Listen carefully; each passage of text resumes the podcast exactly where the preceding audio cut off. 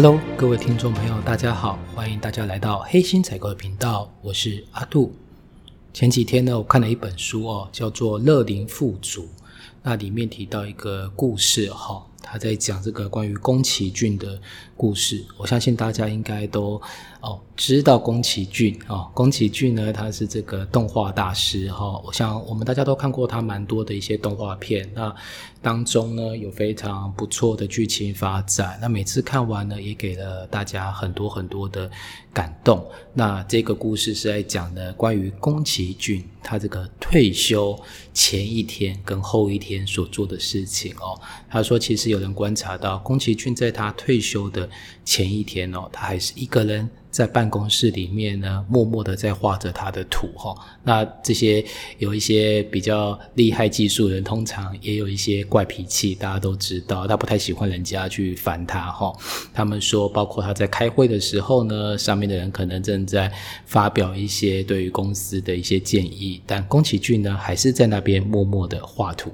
那这是在他离退休前一天所发生的事情，哈，他他一直都在画图。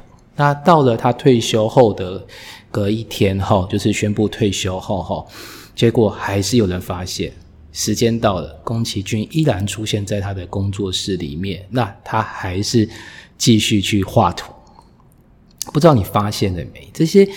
有很厉害成就的一些人哦，他好像认定了一件事情，好像是他的使命一样。他不管碰到任何一个状况，他都会去持续做这些事情。不管他现在是在退休状态，还是在他退休前，他无时无刻呢都专心于在做自己心目中的使命，或者他想要做的事情。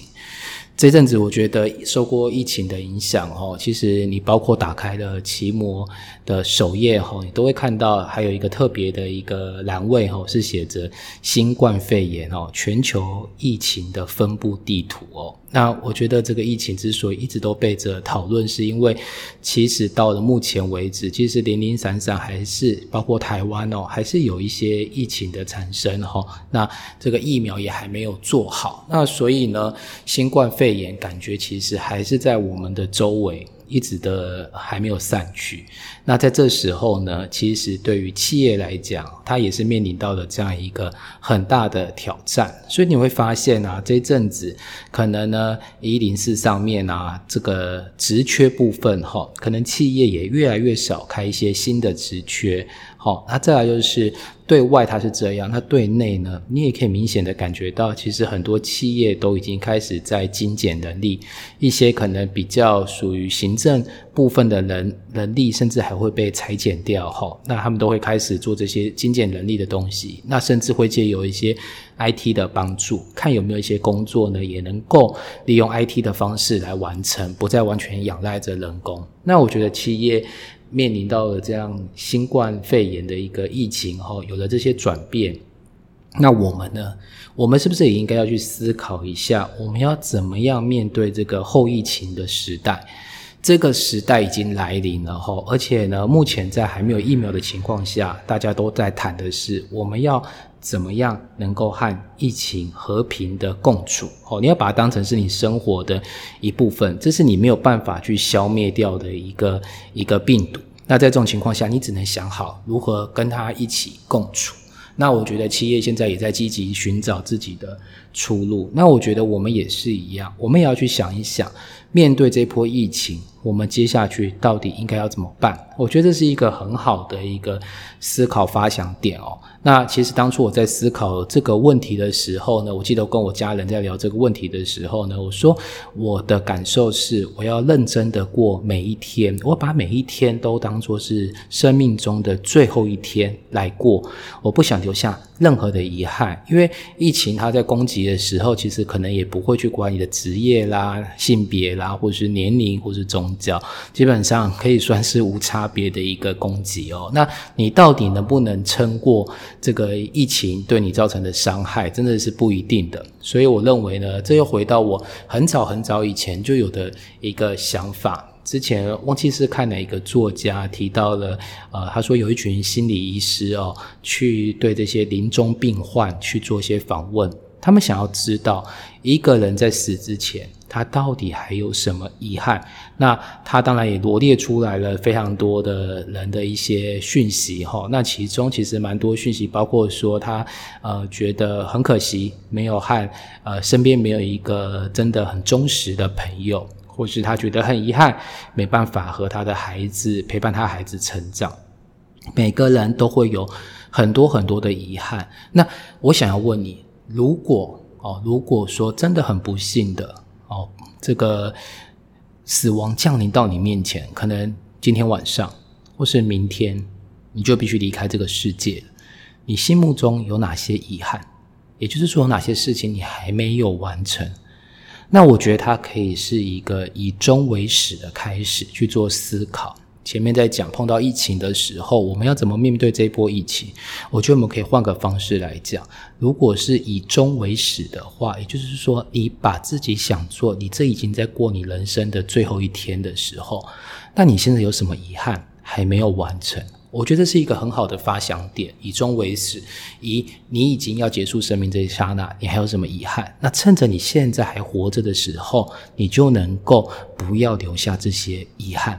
那前阵子在上一些自我成长的课程呢，我觉得讲师提供一个不错的想法。他说这个想法哈是一个心理学家所提出来的，那他汇总了哦中西方的一些概念哈，他认为人生应该有些事情做完之后。是能够让大家都感到幸福的，都感到满足的，都感到不虚此生的一些东西哈。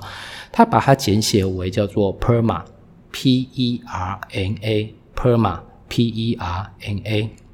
那这分别代表是什么意思呢？P 呀，它代表的是一个正向的情绪。什么叫做正向的情绪？譬如说快乐啦、感激、宁静、希望、启发、崇敬。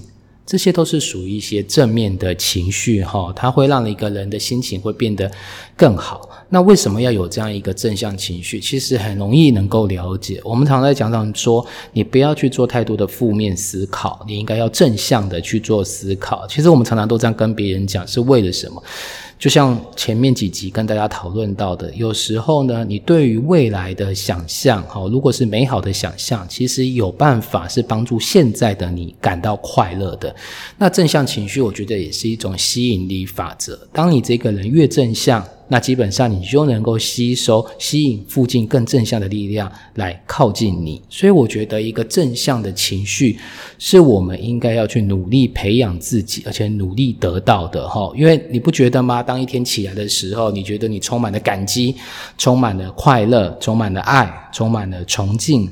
起床之后呢，你这个心情都变好了，整个都觉得哇，今天一定是 lucky 的一天，对吧？所以正向情绪能够带领我们用吸引力法则吸引更多美好的事物靠近我们。OK，再来是一 P E R N A 的一，一是呢全心投入。哦，他是全心投入，什么意思？我们要怎么过上一个幸福的人生？那势必我们要能够全心投入在一件事情当中。那心理学家呢，也对这样的事情做出了一个解释，这个东西叫做心流 （flow）。什么是 flow 呢？基本上呢，他他讲的意思，我觉得有点像爱因斯坦在讲相对论的一个东西哈。爱因斯坦是类似这样说的，就是说，当你今天坐在一个滚烫的椅子上面。可能只要一秒钟，你的感觉都已经过了一个小时，因为你不能忍耐那个椅子很烫的感觉对你造成的伤害。所以虽然是很短的时间，对你来讲却是感觉非常久的。那如果今天你坐在呃，比如说我是男生哈。对面坐了一个很漂亮女生，一个大遮眉在我前面的话呢，就算坐了十分钟，我感觉好像也只过了一秒钟。为什么？因为你沉浸在那美好的事物当中，时间对你来讲就会流逝的很快。那心流就有一点这样的一个概念。好，如果说还不能理解的话，可以再举几个例子。譬如说，呃，可能有些人有这个喜欢打电动的习惯。那在打电动的时候，不知道你有没有发现哦，他们其实设计的关卡很妙，每一个关卡都比前面难那么一点点。然后可以让你投入很大的心力，专注在打电动这件事情上面。那常常一打半小时、一小时就过去了，你甚至自己都没有感觉。为什么呢？因为你全心全意在做这件事情，把所有的精神精力全部投入在这件事情上面的时候呢，你就会觉得时间过得飞快。当你一抬头的时候，可能时间就已经流逝了哈。那像有时候我们在看 YouTube 啊，或者是 FB，我觉得也会有相同的感受，就是你今天进入。的一个心流状态，你全心投入了你当下的这个事情当中的时候呢，时间会过得飞快。那他觉得这也是追求幸福的一个必备条件。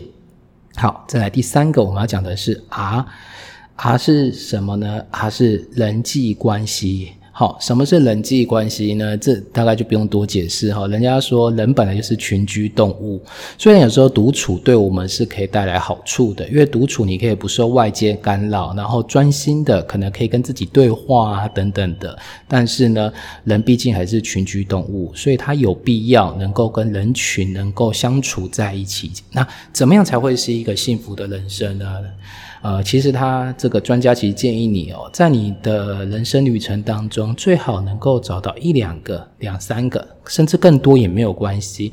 这些人你能够互相信任，然后互相能够谈心、能够交心，可以无所不谈，然后大家都非常的真诚的生活在一起，甚至到你老了退休的那一天。你还能够再去找他聊聊天、喝喝茶，那相处起来非常的愉快。你还迫不及待的每天都能够再看到这个人，那我觉得一个美好的人际关系也是幸福的条件。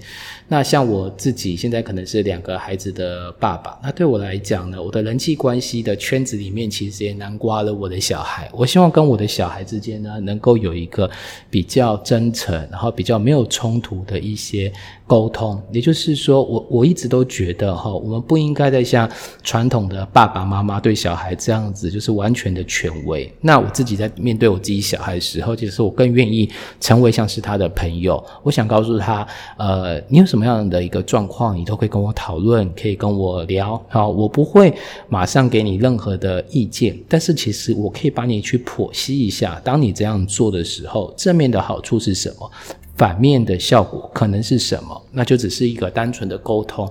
跟我小孩的相处就不会那么的权威。我觉得什么事情都是可以沟通，那我尽量的去做到了这一点。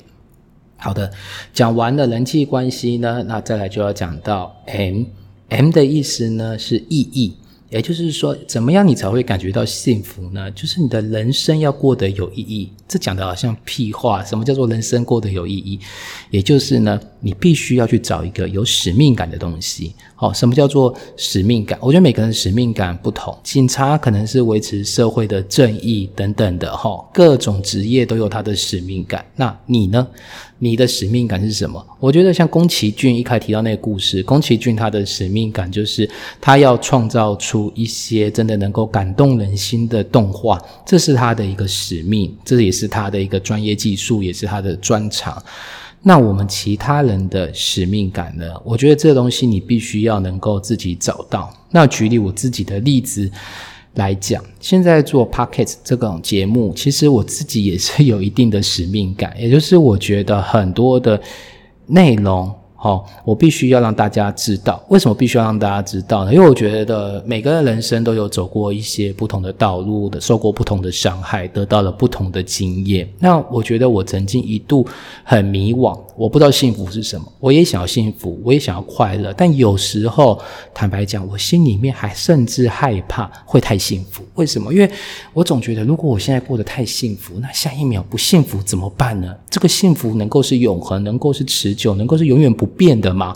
那其实当下我常常会有这些很多很多的疑惑。那但现在的我比较不一样，是我慢慢知道了，我想要掌握的幸福能够长什么样子。那我要怎么样努力去塑造我想要的幸福？那这就是我的一个使命感。我希望能够跟更多的人去做分享，而不只是跟朋友、跟家人或是跟同事。我也希望能够更多的人去分享这些曾经让我很迷惘的事情。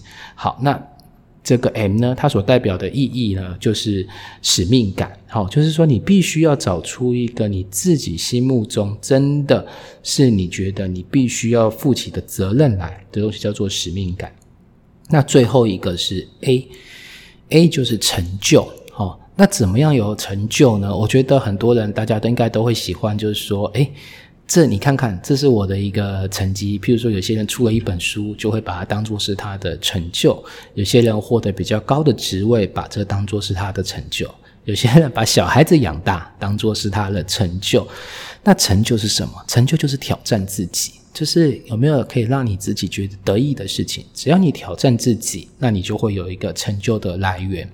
简单来讲，这个 PERMA 是由五个概念所组成的。如果呢，你能够一一的去思考，把这些东西给写下来的话，我觉得对于你追求幸福哦，面对这个后疫情的时代，都会有很大的帮助。好，那譬如说，重新帮大家整理一下是哪五个东西？哈，PERMA。第一个是正向的情绪，第二个是全新的投入进入这个心流当中，第三个是人际关系，哦，找一两个能够好好聊天，培养一两个能够好好聊天的朋友，再来是意义、使命感，也就是说，到底你到这个世界上来之后，你的意义是什么？你的使命感是什么？最后一个呢，就是成就。希望你呢有成就，挑战自己，然后让自己感觉到幸福。但是我听完这个泼骂我觉得稍微有一点点。复杂，而且它在这个意义还有使命感部分，我觉得好像没有阐述的很清楚。所以我后来自己又找了一些书籍去做阅读之后呢，那我觉得蛮惊讶的，就是我一开始提到的那个宫崎骏故事的来源叫做《富乐林富足》这本书啊，它对我的感觉是蛮大的。我把这个 PERMA 我又稍微的再简化一点点，因为我觉得列出来五项其实不好记忆，那我自己把它统整到最后。只剩下三项，哦，只剩下三项。那我刚才讲五项变三项，是不是有两项被消除了？应该是有三项合并在一起。那是哪三项被合并了呢？我把这个 E、M、A 这三个东西，我把它合并了。哈，E 是什么？是全心投入进入心流这个东西，我把它跟这个意义、使命感，还有最后一个成就，把它。合在一起的什么意思呢？我觉得简单讲，你想追求幸福，只要做好这三件事情。我把合在一起的这边先讲，在这本书里面，他提出了一个概念，叫做 “ikigai”。ikigai 听起来就很像日文，没错，它就是一个日本人的哲学。这本书他在研究为什么日本人他是一个长寿的国家呢？日本人的生活非常的紧张，压力非常的大，他们是非常严谨的一个民族，然后他们居住的空间其实也不够宽敞。那他们到底如何能够有这么一个长寿的一个一一个国家的一一个平均年龄呢？那他意思是告诉我们说，他发现日本人他们都有一个 e k i 感。I k i g a 它的翻译可以变成生命的意义，也就是说，在每个日本人的心中呢，他都很清楚的了解到自己生命的意义。那什么叫做生命的意义呢？其实基本上它应该有三件事情所组成的哈。第一个是你的这一个生命的意义，它必须是对世界是有益的。也就是说，你今天可能是负责去做某些东西的产出，而这个产出是对大家是有好处的。哦，譬如说我自己在录 podcast，那我觉得我做这件事情是对这个世界有益的，就是可以让一些年纪比我小的人，或是还在迷惘的人，能够在我的节目当中得到一些答案，或受到一些感动。那我就觉得我做这件事情是对这个世界有利的。第二个。这个必须是你喜欢且擅长的东西，也就是说，你在做这个生命的意义这个 EKG 的时候呢，它必须是你有点喜欢的，而且也是你擅长的哦。就要像拿我自己录 Pocket 来讲，就是我从以前就很爱跟人家聊天，很爱跟人家拉迪赛。那聊天这是我所喜欢的，那可能也因为以前的一些社团活动的经验，所以让我也变得很喜欢去说服人家，所以说服。人家跟聊天都是我喜欢的时候，我录 podcast 就很顺理成章，就是这是我喜欢而且有兴趣的东西。那当然，最后一个还有一个更重要的东西。对世界有益，你也喜欢，这样就够了吗？当然不够。还有一个最重要的东西就是，它是它是要可以糊口的，也就是说，你可以因此而赚到钱的，能够让你吃饭的。哦，那我觉得我现在把这个录 Pockets 当做我的 e k 盖之一哦，但是我觉得为什么还没有说是全部呢？很简单，因为。他还没办法让我赚到钱，但这无所谓，因为我觉得我现在在做的事情起码满足了两个条件：第一个对别人有益，第二个呢是我喜欢且擅长的事情。那所以呢，我就把了刚刚的这个全心投入一个心流的过程，加上人生的意义、使命感，还有成就。就是挑战自己，这三个合在一起叫做 E K 盖，就变成 I 开头，所以我把本来的 Perma 改成了 I P R。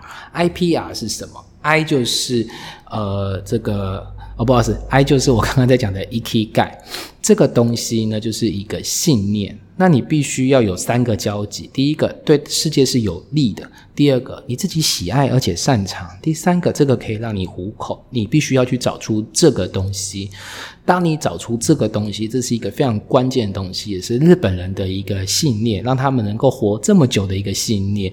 你会发现一个很有趣的事情哦，我看到台湾的，就是 台湾的长辈们退休之后，哈，要么在家里帮忙带小孩，哈，要么呢就是出去买买菜、煮煮饭。很多长辈他其实不太出去跟人家社交，哈，他也没有所谓的所谓的信念或者是 EQ 盖都没有，他就觉得三餐温饱就很好。但是他们说，当这本书里面去观察日本人的时候，发现日本人跟我们不一样。他们每个人都有他们觉得每天应该要做的事情，所以每天起床，他们都是充满着朝气。有些人是把呃这个修剪他的花圃当做他一天当中最重要的事情，而且是哦一辈子当中最重要的事情，每天都必须要去做。好，那我觉得是。我们文化跟日本文化的差异，但我觉得我们可以去学习它这样的一个概念、一个信念哈。第一个对世界有利有益，然后第二个是你喜欢擅长，第三个这还可以让你糊口。如果这三个组合在一起呢，就是 I。再来 I P R 的 P 呢？P 它指的是正向的情绪。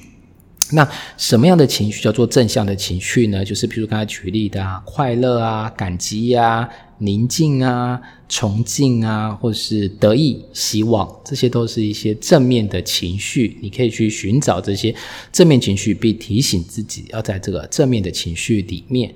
最后一个是啊。就是人际关系，哈，人际关系就是因为我们是群居动物，所以我们一定要跟大家保持一个紧密的关系，让自己感觉被需要。在《乐龄富足》这本书也有特别提到，日本几个特别长寿的一些村庄哦，他们有去做的一些实际上的研究。这些村庄呢，可能离都市比较远，那他比本身必须要自给自足，但一个人不可能完全自给自足，所以他们甚至会有一些交换。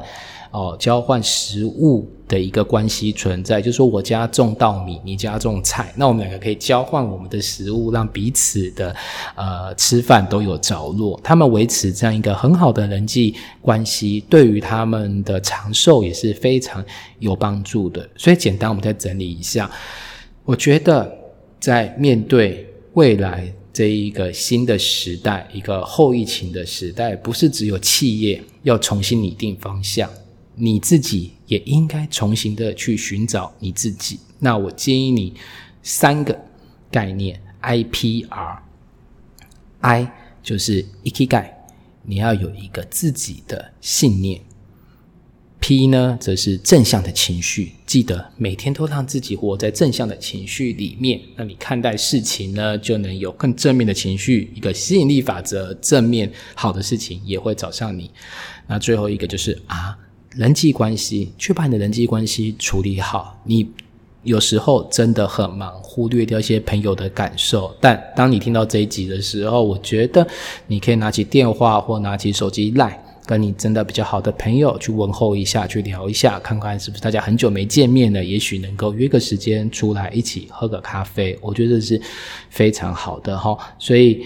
那我觉得今天的节目呢，呃，对我自己来讲，哈，呃，我这样讲，我自己本身应该是一个有时候会觉得不太安全的人，就是可能自己的成长背景，有时候我害怕外界改变太快，自己跟不上这样的脚步。那曾经我也很迷惘，就是到底我应该要追求什么东西，可以让我真正感到快乐？当我到临终的时候，我不会有任何的后悔，是金钱吗？是名声吗？还是权力呢？那我觉得这些东西彼此都有一些缺陷，也就是说，你可能得到了这个，你会同时失去了另外一件事情。那所以从今天讲当中，我觉得这跟我后来找的东西是非常接近的，就是我一直在找一个 E K 盖。就是我的使命，我生命的意义是什么？再是我告诉自己要更正向的去面对这个世界，那随时要充满了正向的一些心情。那最后一个就是我自己蛮努力的去维持跟一些朋友之间的良好关系。像现在自己是一个爸爸，说实在这件事情真不容易做到。就是说你平常已经忙得焦头烂额了，后真的跟朋友之间关系有点疏离。但你你要想。小孩总有一天会长大，对吧？你把朋友晾在那边十年、十五年、二十年之后，你再回去想要跟他重获当初的友情的时候，其实已经不容易了。所以我觉得你要拨一些时间去经营你的人际关系。所以对于现在的我来讲呢，我自己努力的维持好了这三样东西，它让我得到了一个确定性，就是我对未来的安、未来的不安全感因此而降低，而心情能够处于一个比较平静、活在当下的一个。感受，那对于你来来讲呢？我觉得未来的一个世界，它会变化的更快哦。这疫苗产有没有办法产出？这个疫情会不会再有新的图片？我们都不知道。那包括公司还会不会继续任用我？哈，继续雇佣我？又或者是你是老板，那你的公司撑不撑得过这一波疫情？哈，那我觉得对于不确定的未来，其实我们这时候应该要反过来追寻自己。追寻完自己，知道自己的使命是什么之后呢？我觉得你才比较容易有一颗平静的心，而不会变得更焦躁。那对于我们大家来说，我希望，嗯，我们台湾能够像日本一样，他们有那个 EQ 盖，所以呢，让他们的民族的人呢，就是有一个专注度，有一个信念。我觉得台湾有好像少了这么一点点的东西，就是说，有时候我们可能小时候穷，长大大。就是拼命赚钱，以赚钱为中心，赚到了钱呢，觉得跟小孩子的关系好像变得比较脱离，然后我们又一昧的去宠爱孩子。那宠爱孩子之后呢，孩子可能不见得就是说能够照我们当初想象的去做发展呢，自己又很大的这个这个很大的挫折感。那我觉得这一切呢，都是在于说你没有找到你自己的 EQ 盖。也就是你的信念是什么东西？信念不应该只是托付在任何一个人身上而已，它应该是更广阔的东西，对世界有益，你喜欢而且你擅长，而且这个还可以让你糊口的东西，这才应该是你的 ikigai。好的，非常感谢你收听今天的节目。在未来的节目里面呢，我也会再去分享更多我自己成长的一些心得，或是一些失败的教训，可以跟大家去做一些交流。那有任何的一些呃想法，或者有想听的节目，或者有不认同我的地方，都欢迎留言给我。然后呢，我也会再跟你做讨论。好的，非常感谢你收听今今天的节目，谢谢你，拜拜。